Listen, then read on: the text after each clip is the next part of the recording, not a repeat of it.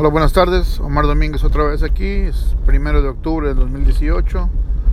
Una tarde fresquecita, ya está sintiéndose el otoño un poquito más aquí en Salt Lake City, Utah. Eh, muy rica tarde, muy iluminada, muy, muy sabrosa. Voy a hablar un poco sobre clientes, cómo cultivar nuestros clientes, cómo retener nuestros clientes, cómo hacernos de clientes. Es muy importante. Eh, varía por, dependiendo del giro del negocio, de la industria, diferentes factores, la forma en que uno hace sus clientes. Eh, pero una vez que uno hace sus clientes, una vez que uno tiene un cliente, la relación que uno tiene que tener con el cliente, eso no cambia.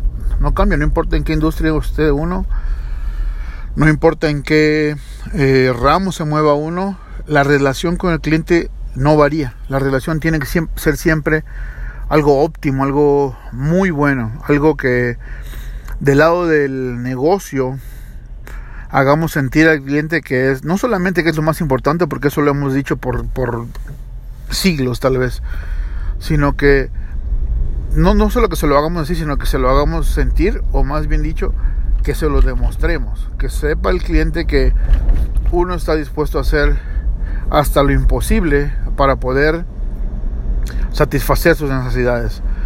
Y muchas veces eso implica hacer cosas que no van directamente relacionadas con lo que nosotros hacemos, pero que si podemos ayudar a que eso sea una forma de que el cliente se enganche prácticamente de por vida con nosotros, es excelente.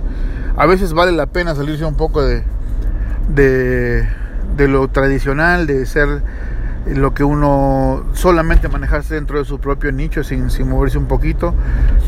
Yo en lo que hago me ha tocado ver, eh, hay veces que algunos de mis clientes, yo me dedico a cosas que tienen que ver con restaurantes y un cliente me pide, me pregunta si tengo un pintor.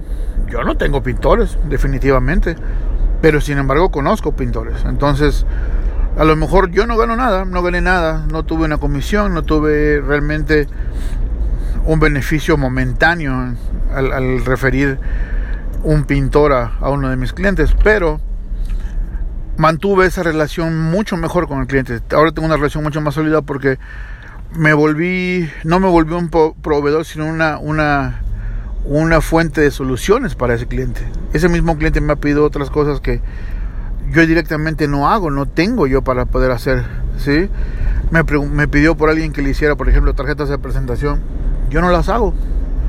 Sin embargo, dentro de mis amistades, de mi, de mi círculo de, amistades, de ese eh, círculo principal que siempre platico, tengo una persona que es un excelente en, lo que hace, se dedica a hacer impresiones y, fue la persona que yo le recomendé y tiene una muy buena relación con, con, mi cliente ahora y yo sigo teniendo esa relación y cada vez que el cliente necesita algo en lo que yo lo puedo ayudar, en lo que él considera que yo le puedo ayudar, me consulta y si yo lo puedo ayudar, le ayudo, ¿sí? Entonces, la relación de un cliente con nosotros siempre tiene que ser a lo mejor un poquito más allá de lo que, de lo que hacemos, ¿sí? Uno de los puntos que yo siempre trato de, recalcar mucho es que uno tiene que ser honesto con el cliente. Uno tiene que ser bien, bien, bien franco y, muy derecho. Hay veces que uno va a lo mejor a, a no hacer una venta, no cerrar una venta, pero más allá de la venta, uno tiene que tener una relación con los clientes para no ser una transacción. Si es una sola transacción, de verdad que de nada sirvió el esfuerzo por adquirir un cliente. Es difícil adquirir clientes, es difícil hacerse clientes. Entonces, por eso es que es importantísimo mantener la relación con los clientes. Una relación vale más que una transacción. Aunque una relación pueda tener muchas transacciones de poquito dinero, vale más que una transacción muy grande, pero que va a ser una sola. ¿Sí? Entonces, cuando uno tiene una buena relación con los clientes, los mismos clientes se están refiriendo. Es como si tuvieras una red de, marketing que te está recomendando afuera, ¿sí? Y de alguna forma, tiene, cada uno tiene que encontrar su forma de poder mantenerse siempre fresco dentro de la, de la mente de nuestros clientes. Para que cuando nuestros clientes necesiten o alguna persona cercana a ellos necesite algo de lo que nosotros hacemos, automáticamente somos nosotros los primeros que les viene a la mente. Oh, te voy a recomendar con esta persona que es la que me lo hace a mí y es muy bueno. Es como si tuvieras vendedores, básicamente. Simplemente por hacer bien tu trabajo y por mantener una buena relación con tus clientes. es difícil, no es fácil. A unos se les da un poco más que a otras personas. algunas personas tienen tal vez más habilidad para, para hacerlo, pero es algo que se puede hacer. Ah, vamos, no es, un, no es una habilidad nata que uno tiene, sino es algo que uno tiene que ir desarrollando poco a poco. A veces cuesta trabajo, pero es muy efectivo, muy bueno. ¿Quién no quisiera tener personas que nos recomienden todo el tiempo? Y quien no quisiera tener un cliente que se engancha con uno y se queda de por vida y después todas las personas referidas con ellos. Nosotros usamos en la familia productos que yo sé que en casa de cada uno de mis familiares, de mis primos, de mis tíos, hay productos que usábamos desde la casa de mi abuela. Sí, podría decirle dos o tres nombres fácil.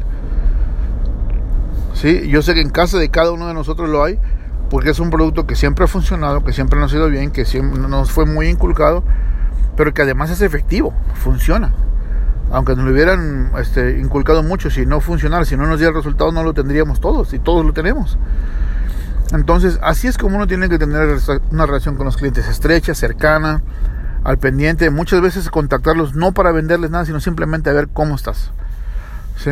Yo a veces le llamo a mi cliente, hey, viene el noticiero, por ejemplo, eh, eh, que pasó algo, una situación fea en tu, en tu país. Nada más estoy llamando a ver cómo estás, si tienes familia allá, si necesitas algo, si cosas así. No necesariamente se trata de vender todo el tiempo, sino de estar pendiente de los clientes.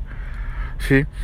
Muchas veces los clientes o terminan siendo uno como una amistad, una, una relación, pero, pero mientras uno sea honesto, mientras el interés que uno tenga por las personas sea honesto, eso es lo mejor.